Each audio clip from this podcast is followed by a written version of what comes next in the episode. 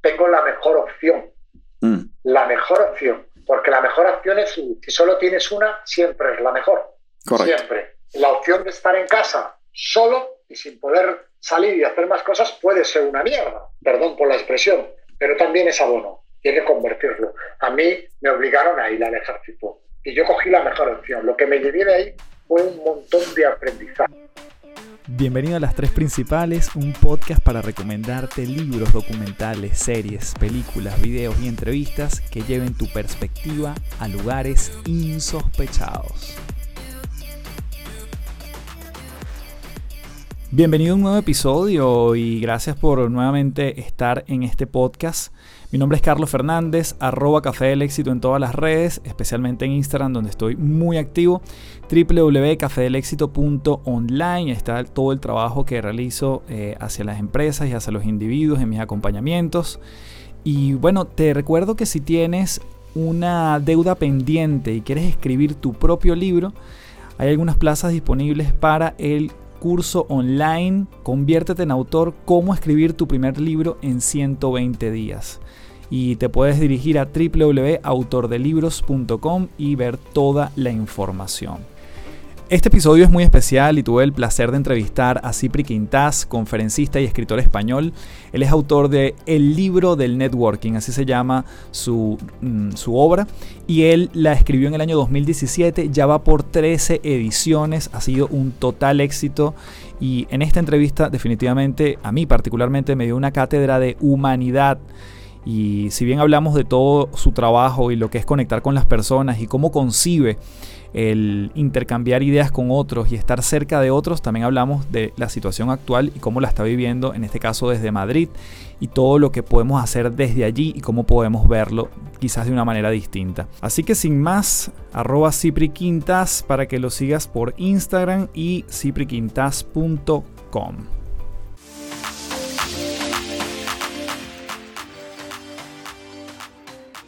Bueno, señores, estamos aquí y estoy muy contento, muy honrado de tener en el podcast las tres principales a Cipri Quintas, alguien que se define como un CEO de personas, que es como el posicionamiento de las personas, cosa que a mí me encanta.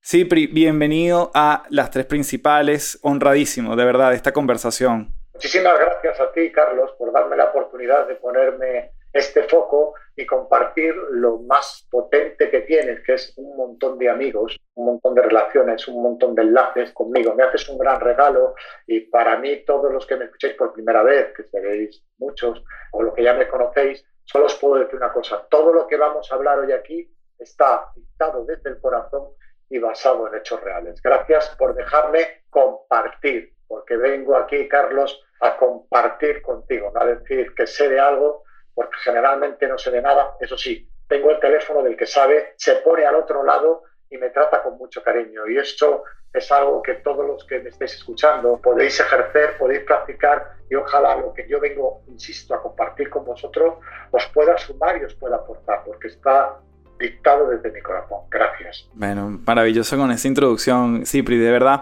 Una de las primeras preguntas que quería hacerte, Cipri, es de dónde crees que viene tu energía. Porque yo te veo que, claro, estás en mil cosas, estás en entrevistas, tienes varios negocios.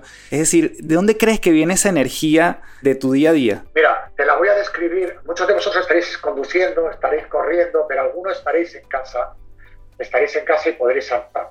Cogeros un bolígrafo porque es una palabra muy compleja, muy complicada y muchísimas personas no la entienden. La voy a deletrear, atención. Los que vais conduciendo o corriendo, intentar escribirla en vuestra mente. Empezamos. D-A-R. Se acabó.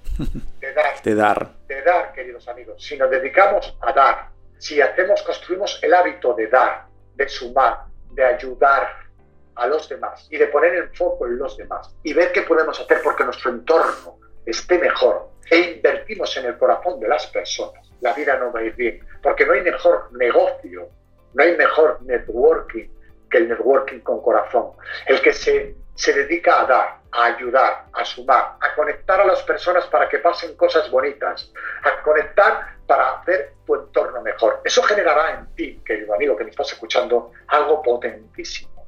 Y es una marca personal maravillosa, basada en la confianza, basada en la credibilidad, basada en algo, con otras, eh, con cuatro letras también, cuidado, eh, que soy un hombre de negocios. Atención a la siguiente palabra, basada en el amor. Fijaros qué sencillo, fijaros qué sencillo es todo. Fijaros qué sencillo. Vivimos en unos tiempos en los que estamos dando valor y están apareciendo de la nada un montón de personas maravillosas, la inmensa humanidad que nos rodea, que se dedican a ayudar, a sumar, a dar y que están dando, dando un paso enfrente y ayudando a todo el mundo. ¿Por qué? Porque el mundo está compuesto de buenas personas. Y no hay mejor negocio que en vez de estar en el debe y el haber, en el haber qué puedes hacer por los demás. Y te recuerdo, por si no lo entendiste al principio o no me expliqué bien, que vengo aquí a compartir. Vengo aquí a compartir hechos reales. Os estoy diciendo algo que realmente funciona porque yo lo aplico, porque ya hay montones de personas que lo apliquen, que yo no he descubierto, que yo solo lo he puesto en un libro, que a mí me ha ido bien y me va muy bien, que soy la persona con más éxito del mundo, porque el éxito no es tener, el éxito es dar. El éxito es que te quieran. El éxito es que te miren a los ojos y te digan, aquí estoy para lo que necesites. Sin miedo, porque el que más tiene no suele ser el que más da, pero el que más tiene real, el que persona que más éxito tiene real, es la persona más querida. Y te invito a que te dediques a construir este hábito, el hábito de dar. Y una cosa más en este truco que te estoy contando, con esta filosofía de vida, y es que atención, tu cabeza dirá, pero si yo no tengo nada, ¿qué voy a dar? O tengo poco, ¿qué voy a dar? Bastante tengo con tener para mí, ¿qué voy a dar? Amigo mío, habrá también mucha gente que tenga y que diga, mm, ¿para qué voy a dar? Si doy, me quedo yo sin ello. Mm. voy a explicar una cosa. La fuente energética más potente que hay en el mundo, y por eso tu pregunta me viene perfecta, es la energía desde tu corazón hacia afuera, sin esperar, sin esperar sin esperar, porque si esperas estás parado y estás esperando que alguien te devuelva algo. Mis tarjetas pone por detrás, dar sin esperar, recibir y recordar. Es mi frase. ¿Por qué? Porque somos lo que damos. Mm. Somos lo que damos. Y si damos lo mejor de nosotros mismos, es lo mejor. Y tú, tengas o no tengas propiedades, dinero, si tienes la posibilidad de dar un abrazo, de escuchar, fíjate qué maravilloso escuchar, de mirar a los ojos honestamente, de entregar tu mano para empujar, y eso, eso es una inversión maravillosa. Ahora se ha visto todos los que invertían en bolsa que no saben qué hacer, porque ahí el recorrido no se sabe cuál es, es muy, muy cambiante. Pero todos los que han invertido en el corazón de las personas ahora están recogiendo, o recogen un montón de mensajes, un montón de llamadas, un montón de personas que no se preocupan de ellos. No, no, no, no, no. Se ocupan de ellos. Y eso es el resultado de haberte dedicado a dar. Mm. Me encanta, bueno, qué, manera de comenzar la, entrevista, de verdad que con estas tres palabras y el amor, ¿no? Por delante en esta filosofía que tú compartes, Cipri, y justamente en este primer punto tú ya lo comentaste, que es el hábito de escuchar, ¿no? El dedicar a escuchar. Y es que a mí me gusta mucho una frase que tú manejas en tu libro que dice, hemos creado un mundo donde hay más lenguas que orejas. Cuéntanos un poquito más de eso. Hemos creado un mundo, mira, yo tengo muchas brocas con mucha gente, primero escucha, por favor. No, escuchar no es esperar tiempo para hablar. No, no, escuchar es escuchar. Es decir, si además escuchas y te pones un papel y vas tomando notas, yo en mi caso en mi móvil, apuntas. Cuando yo pregunto a alguien, oye, ¿cómo estás? Antes de que esto se grabara, yo hemos estado hablando un buen rato disfrutando. Y yo no me he preocupado por ti, me he ocupado con qué, es tu familia, qué te dedicas, eh, qué haces. Y hemos estrechado y creado un vínculo un vínculo. Yo he notado lo que tú me has dicho, porque me importas. ¿Por qué? Porque me estás aportando el nombre de tus hijos, tu vida, tu día a día, lo que has aprendido. Y es una falta de respeto no escucharte. Y es una parte de respeto no aprender de lo que me estás dando. Yo tengo que aprender. Y además es tan relajante, tan barato, tan gratificante que tu mente es como hacer meditación. La paras. Solo tienes que escuchar. Escucha que es maravilloso. Yo, yo ahora llevo unos años hablando por todo el mundo, dando, he ido a México, estaba en Miami, en España por todos los lados, dando, bueno, compartiendo en auditorios, más que dar conferencias, porque no me creo tan, tan potente como para ser conferencista, pero sí, yo lo llamo charlismo, hablo, hablo, hablo por ahí, voy a compartir. Y siempre voy antes y me mezclo con las personas mucho tiempo para escucharles. Y durante la charla que doy, voy paseando entre las personas y les digo, he ejercido esto, Fijaros, eh, me he tenido que defender porque me gusta mucho escuchar y como no paro de hablar, he tenido que defenderme de mí mismo. Y lo que he aprendido, que lo llevo practicando tiempo, pero ahora de manera más potente, es algo tan maravilloso que es andar entre medio de las personas, hablo yo, pero los estoy mirando a los ojos y les estoy escuchando con la mirada. Porque mirando a los ojos de alguien te está hablando profundamente, porque te está hablando desde su ser, desde su alma. Mm. Es verdad que los ojos son el espejo del alma, pero además son la palabra del alma, la palabra del corazón. Y voy recorriéndome todo escuchándoles y mi charla termina hablando de cosas totalmente. De hecho, de hecho el proyector va por un lado y yo voy por otro.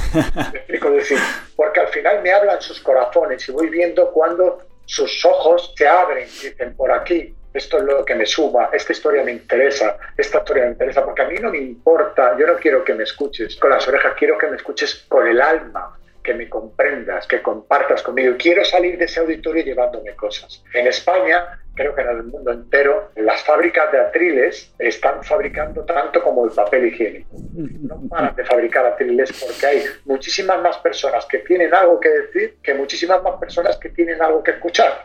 Eso es un auténtico error, un auténtico error. Es decir, solo escuchamos la tele o Netflix, pero escucha a las personas que es en directo y no es realidad virtual, escúchalas y no las perdemos. Sí, me llama la atención que por una parte tú tienes como esta habilidad, que yo no sé si es más innata, la has cultivado, que es básicamente el comunicarse, el escuchar, el darte al otro. ¿Sientes que eso viene de alguna forma de, de tu familia, de tu educación? ¿De dónde crees que viene esta pasión por entregarte al otro y poner el foco en el otro? Mira, creo que una de las suertes que he tenido del impacto del libro, que vamos por 13 ediciones, es muchísimo. Uno de los, o las charlas que doy, las cosas que cuento, comparto. Creo que la principal de esas charlas, y por qué llega a todo el mundo y por qué es tan viral y se ha convertido en un fenómeno tan grande, es porque las herramientas para poder ejercitar todo lo que traslado las traemos de serie mm. y solo tenemos que ejercitarlas y ponernos a practicar. Es decir, usted no tiene abdominales porque usted no practica para tener abdominales. No quiere decir que sea mejor o peor. Usted no quiere tener abdominales, pues está muy bien maravilloso, no tienes por qué tener abdominales, pero tienes la opción, si tienes barriga, de tener abdominales. ¿Cómo se cultiva todo? Construyendo hábitos. Yo todo lo que pongo en el libro, todo lo que pongo en mis charlas, todo lo puede hacer uno mismo consigo mismo, sin necesidad de hacerse ningún máster, sin necesidad de que se le vaya la cabeza. Crecer tú, puedes ser mejor tú, tengas o no tengas. Mira, uno de los mejores abrazos que recibo yo en mi vida constantemente es de una amiga mía que se llama Lari León. Lari León no tiene, le falta una pierna y dos brazos. Bueno, pues cada vez que me abraza, sin brazos, tiene dos muñones, sin ningún tipo de brazo, son los abrazos que más noto en el mundo. ¿Por qué? Pues los abrazos se dan con el alma. Ella no, nunca niega un abrazo. Dice, no te puedo abrazar porque no tengo brazos. Es mentira, ella los tiene los tienen más largos y más grandes y más fuertes que la mayoría de nosotros, porque lo ha cultivado. Con lo cual, todo lo que comparto aquí, todo lo que tu gran cantidad de, amigos, porque creo que tú no tienes oyentes, tienes amigos por mm. tu forma de, de, ser y de mirar, pues todo, todos esos pueden construir el hábito que he construido yo, que es el hábito de ejercitar todas las herramientas que tenemos. Y yo hablo siempre de la comunicación o de las relaciones 1.0, que son las que llevamos en el cuerpo para desarrollar, y las 2.0, las redes sociales, el WhatsApp. Yo hablo siempre de la comunicación 3.0, de las relaciones 3.0. ¿Cuáles son las relaciones? Las que unen a ambos. Las que yo no quiero seguidores en las redes quiero personas con las que conocerme, contactar. No puedo con todas, recibo muchísimos mensajes, pero termino contestando, a lo mejor tarde una semana a todo el mundo. Y cuando es muy gracioso porque alguno me dice, no eres tú, y le mando un audio, digo, hombre, tengo a uno que me imita hasta la voz. Es decir, intento conectar, generar enlaces de calidad con todo el mundo. Intento que la 2.0 se vaya a 1.0. ¿Y qué herramientas tenemos? Los abrazos, el escuchar, el mirar a los ojos, el pronunciar palabras que sumen en lo siento, ¿qué tal estás? ¿Cómo te va la vida? Te quiero. Eh, pronunciar y hablar en positivo. Es decir, y todo eso lo puedes aplicar también en la 2.0, pero no te dediques a coleccionar likes, a hacer selfies, a decir lo guapo que eres, lo listo que eres, lo maravilloso que eres, porque estás diciendo lo contrario. Estás diciendo que no eres eso. Mm. Estás diciendo lo contrario. Es decir, no eres más si tienes más likes o más seguidores. Eres más si tienes más comentarios, si te relacionas con más personas, si contactas a más gente, si construyes un ejército de personas donde todos sois soldados y cada uno tenéis una misión, pero todos vais juntos. Juntos soy mucho más potente. Y eso lo debes de trasladar también en tus redes. Y ahora voy a decir una cosa, como todo está basado en hechos reales, comparto con vosotros que aparte de negocio de hostelería, en España fuimos de las primeras empresas en montar, en dedicarnos al marketing digital. Nuestra empresa, digo nuestra porque es de mis compañeros, de mis socios, ¿cómo se llama? Valordeley.es. No me estoy haciendo publicidad, estoy diciendo que comparto lo que he vivido. O sea, si tú ahora me preguntas, Tipri, ¿tú crees que el mundo cuántico se puede resolver a través Mira, no lo sé, pero déjame que haga una llamada que voy a preguntar, o llama este de mi parte.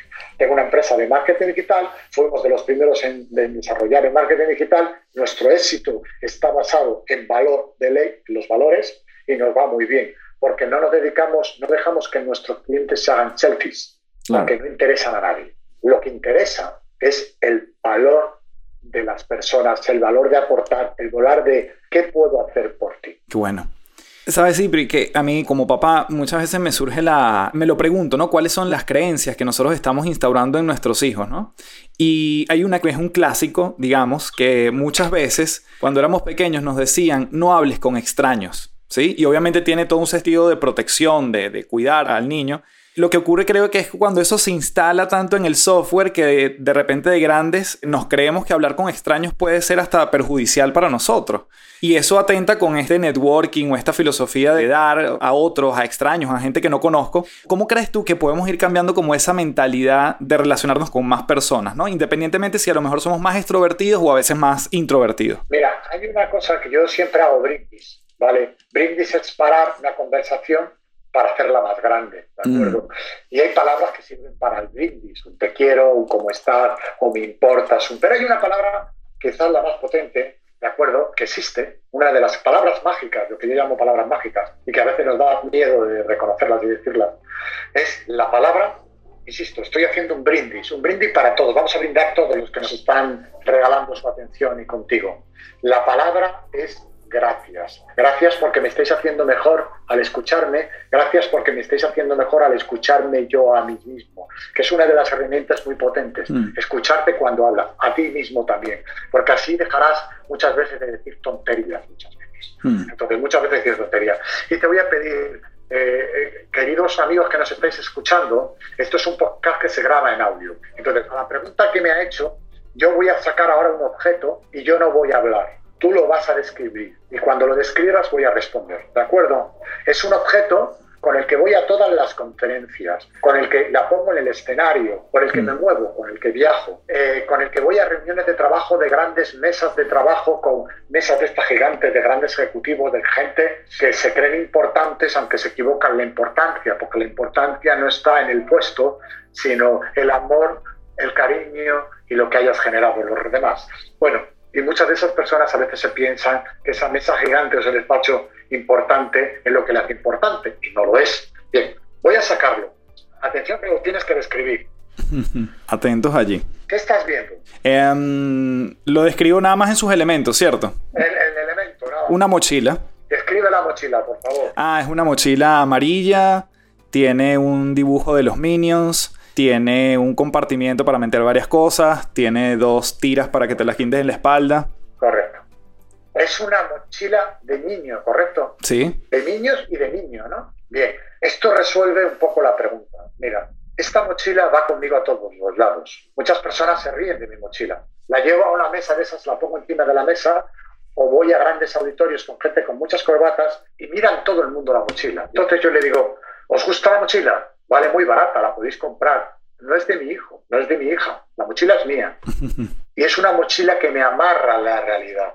Me recuerda que la etapa más bonita que hay, que luego se va estropeando, es la de ser niño. Hmm. Yo te pido que tengas un objeto en ti que te recuerde a ser niño. ¿Y por qué? No porque seas más bajito, ni porque seas más joven, sino porque te recuerda que cuando eres niño y no sabes ni casi ni hablar, Buscas personas de tu estatura para relacionarte, para abrazarte. No tienes miedo a tocar, a abrazar, a reírte. Quieres vivir el momento, quieres vivir el ahora. Quieres ser feliz. No juzgas. No ves si tiene dinero, si no tiene dinero, si gana, si no gana, no lo ve. Lo único que ve es que tiene alguien con quien relacionarse, alguien con quien divertirse, con quien jugar.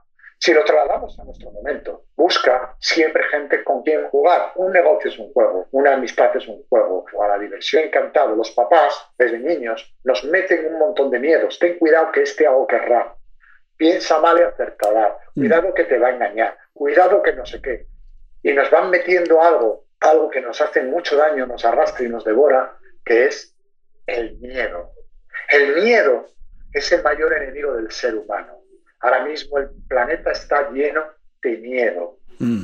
Y el miedo es lo único que lucha contra el amor. El amor es más fuerte, más grande y más poderoso, pero a veces generamos tanto miedo que el amor se esconde, lo escondemos. Si sacamos todo el amor que hay en el mundo, que lo que está saliendo a la calle en España, en el mundo entero, todos esos médicos, eh, doctoras, eh, enfermeros, enfermeras, personal sanitario, personas que recogen la basura, todos esos héroes que están saliendo a la calle a pesar de que hay una pandemia, a echar una mano, vencen al miedo. Todos aquellos que en España salen al balcón a aplaudirles todos los días a las 8 de la tarde, o todos aquellos que se dedican a dar un paso al frente y se van como voluntarios, vencen al miedo. Y esos que vencen al miedo son los que están venciendo al virus. Y cuando eso se propague, el mundo crece. ¿Y sabéis cuál es la herramienta de toda esa gente? El amor. Mm. El amor a los demás. Entonces, eh, lo has definido muy bien en la pregunta, es decir, engancharos a algo que os haga recordar que el miedo no puede vencer al amor. Y la mejor manera es recordar cuando eres. Qué buena esa. Pero me genera una duda también que tiene que ver, obviamente tú eres una persona de personas, eres enfocado en el otro. ¿En qué momento te recargas tú? ¿Tienes algún ritual, algún momento de soledad? ¿Tienes alguna práctica que sea como para ti? Porque siento que en lo que te levantas del día pudiese ser muy entregado a, bueno, como tú dices, a dar. ¿Tienes algo particular que vuelvas a ti? Claro que sí. Mira, vuelvo a mí porque en mí está el dar, es decir, eh, la esencia de mí está en dar, pero es la esencia de todos que la tenemos ocultada. Yo soy capaz de disfrutar, o sea, yo ahora estoy en mí con esta entrevista, por eso he brindado y te he dado las gracias. Estoy en, en ti, estoy en mí, porque estoy en los dos, porque estoy recordándome y adoctrinando a mí mismo en crear el hábito de no perderme en lo que soy. Si me pongo una serie, me evado y dejo de ser yo. Soy el, que quiero ser de la serie. Mm. Esa es la principal herramienta que tenemos que hacer es siempre rimar con nosotros mismos. Cosas que hago. Pues no te voy a decir que me subo una montaña a meditar, porque no lo hago. Eh, porque no consigo meditar. He conseguido meditar corriendo. Lo que hago es salir a correr, ponerme podcast, que llevo años escuchando podcast, conferencias, y las conferencias me van llevando donde yo quiero estar. Hay momentos, los momentos de meditación más potentes que he tenido ha sido corriendo, hace muchos años, lo encontré sin darme cuenta. Luego me di cuenta que un maestro saulí, que hay un libro que se llama Correr y Meditar, que lo explicaba, yo no lo sabía. En el momento fui escuchando palabras mágicas que me iban llevando a algo que no sé muy bien, pero de repente estuve corriendo durante cuatro kilómetros, porque me van marcando los kilómetros. No soy un gran atleta, hago diez, ¿eh? no hago más. Y pasé, pasaron cuatro kilómetros, y en esos cuatro kilómetros me había olvidado de que estaba corriendo. Mm y me encontré perdido en el monte, un monte que corro siempre, con una paz infinita. Esos son los momentos en los que yo me recargo. Pero me recargo también cuando veo las redes sociales por la noche. Te va a parecer muy raro. Por las noches contesto, por ejemplo, Instagram o LinkedIn, ¿no? A las 2 de la mañana, a las 3, que no suena el teléfono, o no tengo mensajes urgentes, o, o estoy en el mundo del dar. Y empiezo a recibir un montón de mensajes, un montón de llamadas, que desde aquí ya os digo, comprobar que contesto, y empiezo a ver personas que, palabras que he compartido, a veces me hace mucha gracia. El otro día me preguntó una persona, oye, regálame una palabra. Digo, pero yo te voy a regalar algo que no Por eso insisto en compartir. Yo no regalo nada porque no es mío, casi nada de nadie es suyo. Es decir, ni mi hija es mía, es de ella misma. Comparto las cosas con los demás. Cuando veo y recibo tanto amor, tanto cariño, tantas cosas emotivas, tantos audios, es un momento donde llego a estar conmigo mismo y encontrar una felicidad infinita y maravilloso, porque el pozo que excavas al principio muy duro, hasta que encuentras el agua cristalina con la de generar un neosis alrededor y mm. dar de beber a los demás y construir eh, eh, vida a los demás, ese agua cristalina, que es el amor, que es el dar, Eh, cuando lo tienes cavado el pozo y has construido ese hábito, ya solo tienes que tirar el cubo y sacar y no para de salir, de salir, de salir. Y cuanto más das, más sale. Cuando la bebes tú de vez en cuando y la bebes escuchando a los demás eh, y recibiendo cariño y amor de los demás, oye, llegas a la meditación y a la felicidad más absoluta. Llegas a ser eterno. Claro. Eterno. Es decir, porque generas legado. Y todos podemos generar legado. Es decir, como no me estáis viendo, Carlos puede dar fe que soy una mente brillante. Y puede dar fe porque no tengo un pelo ni de tonto ni, absolutamente calvo y normalmente ahora me da una luz en la cabeza y brilla un montón. Eh, no, soy, no soy nada más que esa mente brillante que puedes ser tú, pero si te quieres afeitar igual que yo, pero aunque no te afeites la cabeza, todos podemos ser brillantes porque tenemos las herramientas adecuadas para construir un mundo mejor, para hacer el mejor negocio, para construir una marca maravillosa. Tenemos lo mejor que podemos tener, es la herramienta del dar. Es decir, no hay más. Si es que no hay más, no hay más que esto. Y ahora, si me permites, Carlos, me gustaría compartir con todos vosotros, Carlos, ¿qué veo yo ahora?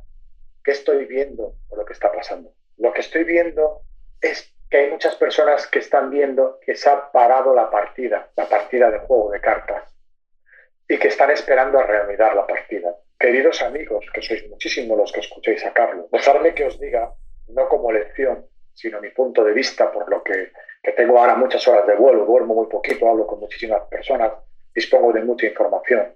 Amigos míos, la partida no se ha puesto en pausa. La partida se ha acabado. Empieza un nuevo juego. Mm.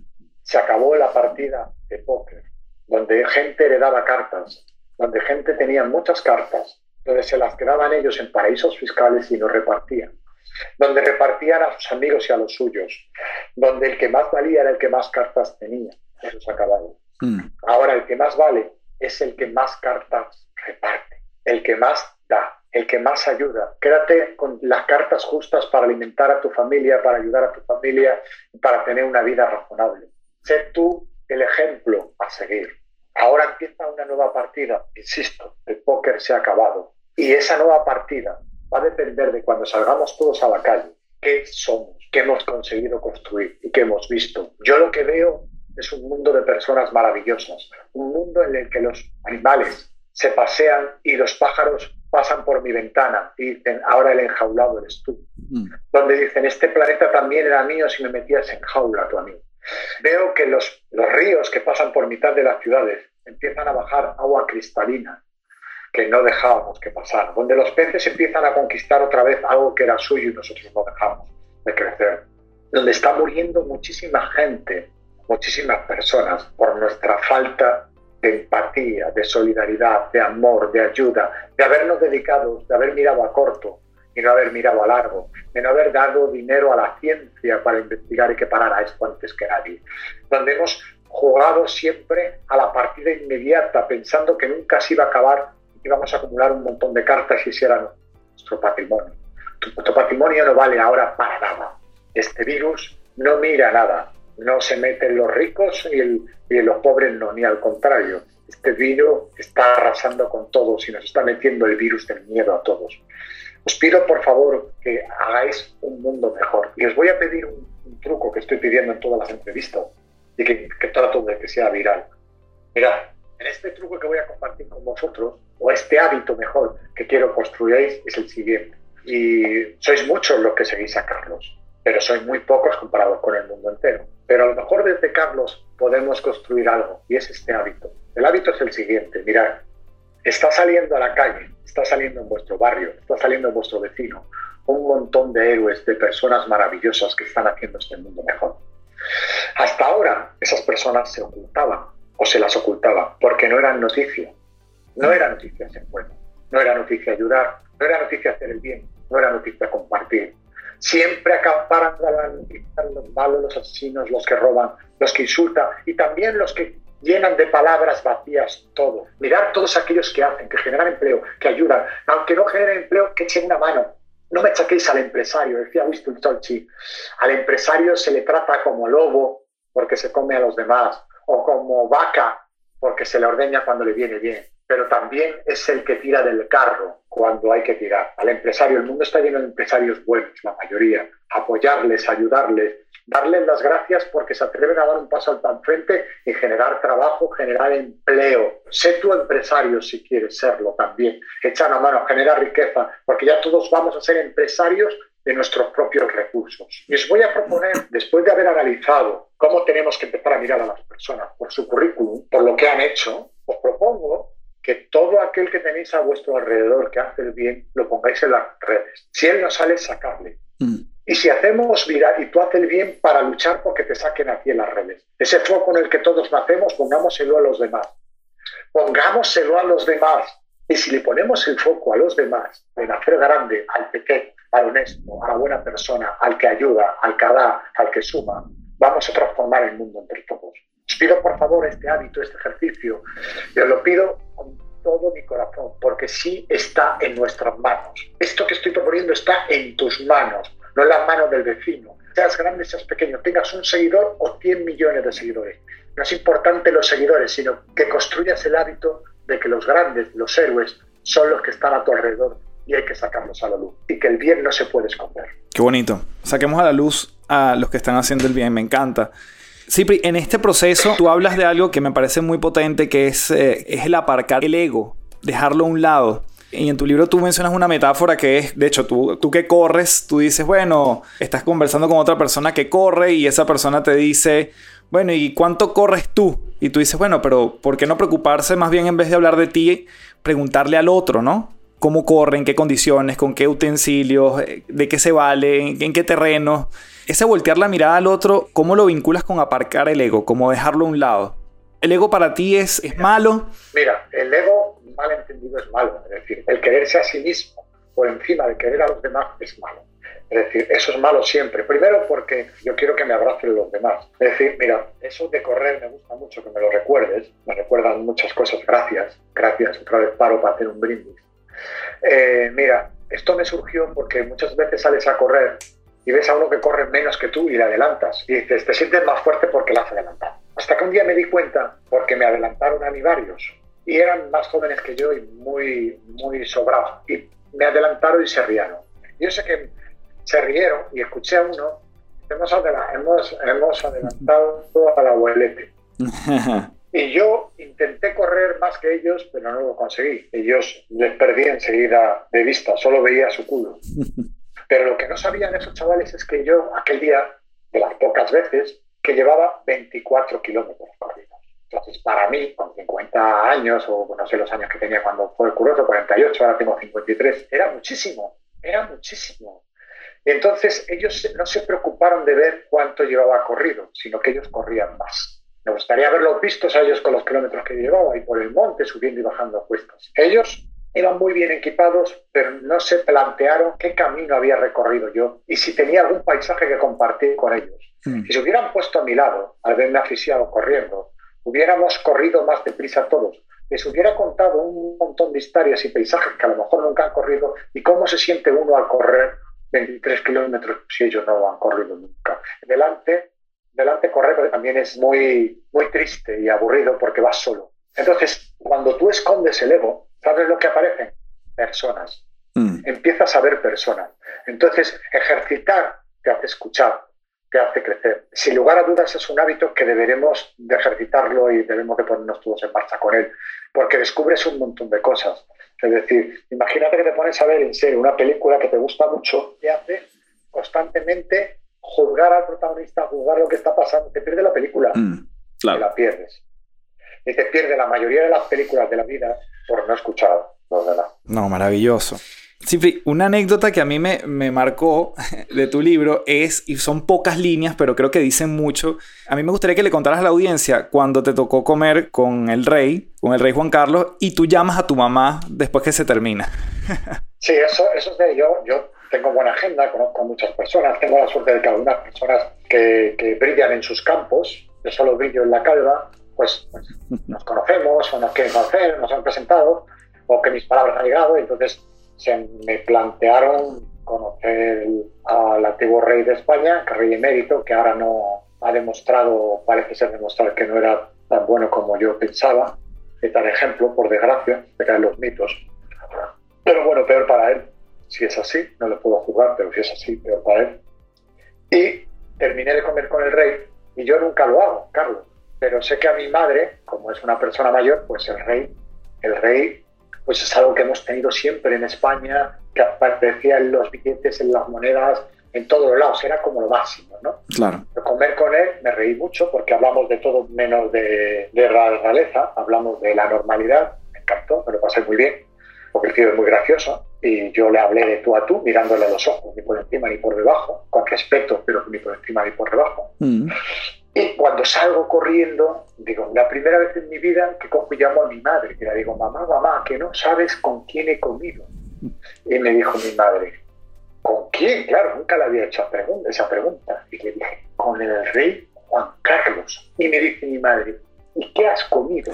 O sea, fue un baño, baño absoluto de humildad. A mi madre le importaba a su hijo qué había comido y lo demás, como que cuando ya eres más mayor te das cuenta de lo tonto que somos. A mí me lo pongo, lo puse en el libro, porque no hay mejor manera de llegar a las personas. Verás que el libro es un constante muestra de empatía. Total. Mi libro, no estoy por encima de ti, lector, quiero estar a tu lado dándote historia, como todo lo que cuento lo he aprendido de todos los demás, ¿cómo me lo voy a quedar yo si no he hecho ningún estudio para hacer el libro? De hecho, el libro, que sepáis todo, lo cuento mucho, se lo dicté así, porque yo no sabía escribir. De hecho, cuando voy a sitios me dice el escritor Cipri Quintas y la gente aplaude, yo miro para atrás. Digo, el nombre coincide, lo del escritor no sé por quién lo estáis diciendo. Yo no soy un escritor, soy una persona que dictó un libro a Siri, sí, la metieron en un psiquiátrico después de muchas horas de hablar, Apple me retiró Sirio, me dije la boca, de en paz y luego me busqué a personas que me pusieran orden y me ayudaran. Es la realidad. Y tuve la suerte de que una editorial que se llama Planeta, que fue la que me lo encargó, lo publicara. Es decir, todos son casualidades. Recibo muchas personas que me dicen, oye, Cipri, yo quiero escribir un libro, pues escríbelo. Si aquí se trata de tener algo que contar y que la gente lo quiera escuchar y que esté basado en hechos reales. Es decir, no es más quien más escribe, ni el que en mi caso se lo dice así, insisto. Es decir, y lo cuento porque hay que quitarle muchas veces los, las personas que aparentan estar arriba, como en mi caso, o que parece que están arriba, se construyen una fortaleza arriba para que nadie se acerque, mm. mitos y cosas. Esto es inalcanzable, esto es imposible. Bueno, los abogados, los abogados, no todos, pero muchos, que lo ponen tan difícil para demostrar que ellos lo que hacen es único. Mm. Y no lo es. Hay muchas personas que saben hacerlo también, te lo ponen muy difícil para demostrar que tienen que cobrar. Entonces, yo cuento la historia de Siri para decir, está al alcance de tu mano hacer lo que quieras y yo lo hice pues porque me puse a ellos, no hablé de ellos, me puse a ellos. Yo es lo que te invito a, que hagas. Y el libro iba contándole yo a Siri historias y conté esa historia, la de mi madre, mm. porque todos tenemos una historia bonita, todos, todos tenemos un cuento. Las personas se quedan con cuentos, con historias, es lo que escuchamos. No nos gusta ponernos muy por encima porque nos convertimos en inalcanzables. ¿Y sabes que el que es inalcanzable como está? Solo. Claro. Y yo no quiero estar solo. Yo quiero tener el patrimonio de personas maravillosas como hoy me ha regalado el conocernos o me ha regalado el conocer a un montón de amigos que vamos a generar un montón de enlaces porque me va a escribir muchas personas y yo les voy a contestar. Generar enlaces de calidad y sobre todo sumar. Somos lo que sumamos, queridos amigos. Y yo he venido a este mundo a sumar, no a quejarme. No quiero escuchar gente que se queje porque todo el mundo tiene problemas, incluso el que es multimillonario. Bill Gates tiene un problema y es que es muy mayor. Ojalá pudiera él comprar su edad, cambiaría todo su dinero por volver a ser joven, mm. seguro. Yo cuando doy charlas por ahí en institutos, en colegios, le digo, por favor, quiero preguntaros, ¿sois multimillonarios todos? Y la gente dice, va, barrios, incluso a chavales con, voy a, vamos mucho, mis compañeros y yo, a colegios con chavales con posibilidades de exclusión o que han vivido en la calle. Y le digo, sois millonarios porque sois jóvenes. Mm. Y si eso lo sabéis, esa fortaleza, sois millonarios. Todos los millonarios, todos cambiarían por vuestra edad. Con lo cual, si tenéis algo tan preciado, sacarle partido. Y no lo tiréis en haceros selfies, ni en conseguir seguidores, ni haceros fotos de vosotros mismos. Tener fuerza para sacar partido a lo que os han dado. Mm. Aprovechar lo que os han dado, que es la juventud. La juventud. Que es un patrimonio bestial. Sí, para honrar el tiempo que nos has regalado aquí, me quedaría preguntarte un par de cositas y es, tú estuviste en, en, servicio militar y yo siento que todo lo que nosotros hemos vivido en la vida es una construcción de lo que somos hoy, ¿no? ¿Qué te dejó esa experiencia? Mira, cuando yo fui de los últimos que fueron al ejército en España, o era antes obligado, y igual, no tenía más opciones, lo hemos hablado antes. Tú me has preguntado antes, Cipri, estar eh, confinado en casa como está todo el país, ¿qué otras opciones? ¿Cómo puedes estar ahí? Y yo digo, y te he contestado antes de esta conversación, te he dicho, tengo la mejor opción. Mm. La mejor opción. Porque la mejor opción es, si solo tienes una, siempre es la mejor. Siempre. La opción de estar en casa solo y sin poder salir y hacer más cosas puede ser una mierda, perdón por la expresión, pero también es abono hay que convertirlo. A mí me obligaron a ir al ejército y yo cogí la mejor opción. Lo que me llevé de ahí fue un montón de aprendizaje, un montón de aprendizaje y también la disciplina y saber que digo, bueno, yo cuando entré hubo una recepción de los, de los mandos y yo les dije, yo les dije a un chaval joven, les dije, bueno, eh, porque siempre me pongo retos con mis propias palabras, porque creo que la palabra es un contrato. Y yo les mm. dije, señores, digo, ahora se ríen de nosotros porque estamos aquí. Digo, ya se apenarán cuando yo me vaya porque voy a intentar conquistar sus corazones. Bueno, el cachondeo fue a militar. Bueno, a los seis meses ya tenía el diploma más importante, a los ocho meses ya me habían ascendido. Cuando me licenciaron yo me fui con una tienda de campaña a un monte, estuve una semana y a la semana me volví a presentar al cuartel a decir, oye, vengo a repasar si los que me están sustituyendo lo están haciendo bien. Bueno, ya imagínate, salí por la puerta grande. Es decir, y me dijeron ellos, dice, hombre, lo que nos dijiste tiene razón. Y yo no fue porque fuera muy listo, sino porque dije, lo que haga, como tengo que estar aquí, voy a hacerlo bien. Y al final dije, voy a hacerlo por mi país. Mm no lo voy a hacer por mi obligue. Y como estoy, tengo una obligación de hacerlo por mi país y el país puede ser España, pero al final hay un único país que es el planeta. Voy a hacer el bien por mi planeta, por mi país, por mi mundo, que es este mundo. Pues voy a hacerlo bien y en el puesto en el que estoy lo voy a hacer lo mejor posible por dejar legado. Y así fue. Me dieron una metopa que tengo por ahí dándome las gracias y montaron eh, hicieron una despedida militar para mí, con todo con el destacamento formado despidiéndome, emotivo, me lo llevé. Otros protestaron, se quejaron, chillaron, ofendieron, hicieron el mal y machacaron. ¿Quién ganó? Mm. Ganó el que, el que deja legado. Por eso siempre hay una oportunidad de hacer el bien, siempre hay una oportunidad de crecer. Es decir, yo aprendí a ir a paliativos, a paliativos es cuando las personas están muy malitas, muy malitas,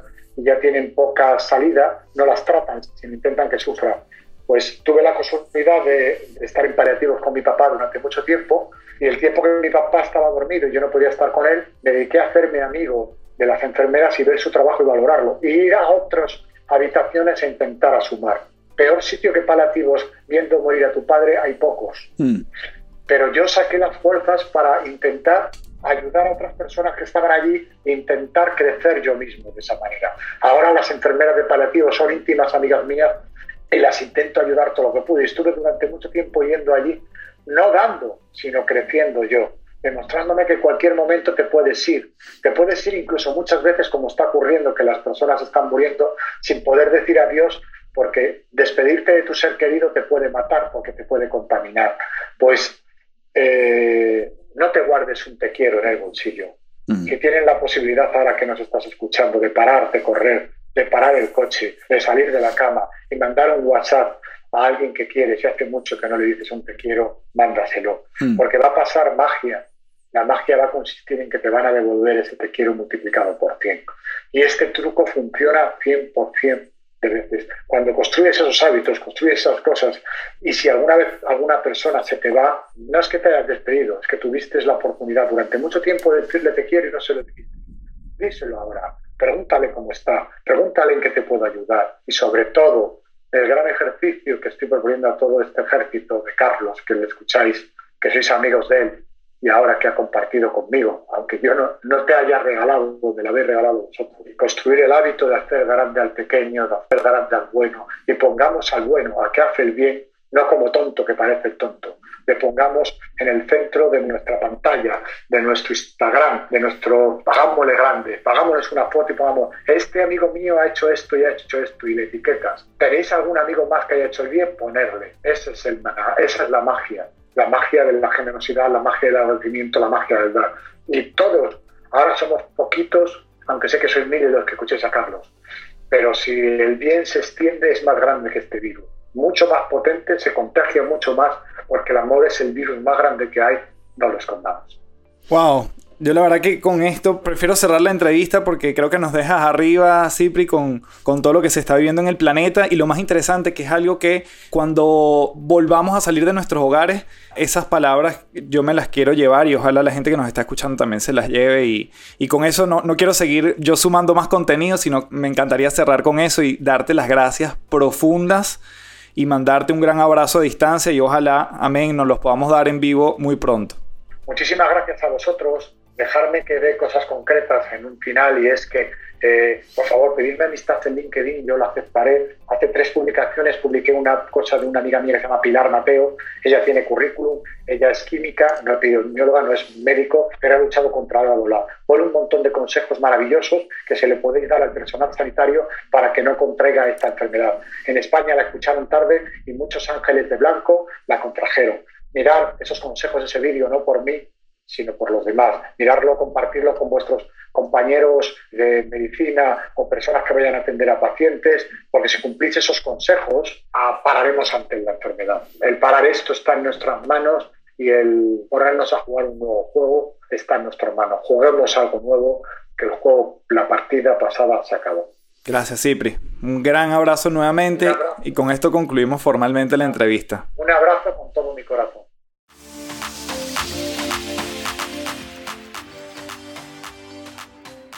Bien, y espero que esta entrevista te haya recargado tanto como a mí. Arroba Cipri Quintas y www.cipriquintas.com. Su nombre se escribe con C, Cipri Quintas. Dándole las gracias nuevamente por ese espacio. Y bueno, yo me voy despidiendo porque ¿qué más decir en este episodio lleno de tanto valor? Eh, desde lo humano sobre todo. Así que arroba Café del Éxito en todas las redes, www.cafedelexito.online y recuerda que si quieres escribir tu primer libro en 120 días, está la página disponible para que chequees toda la información, www.autordelibros.com. Me despido, gracias por quedarte hasta aquí y nos vemos en un nuevo episodio de las tres principales.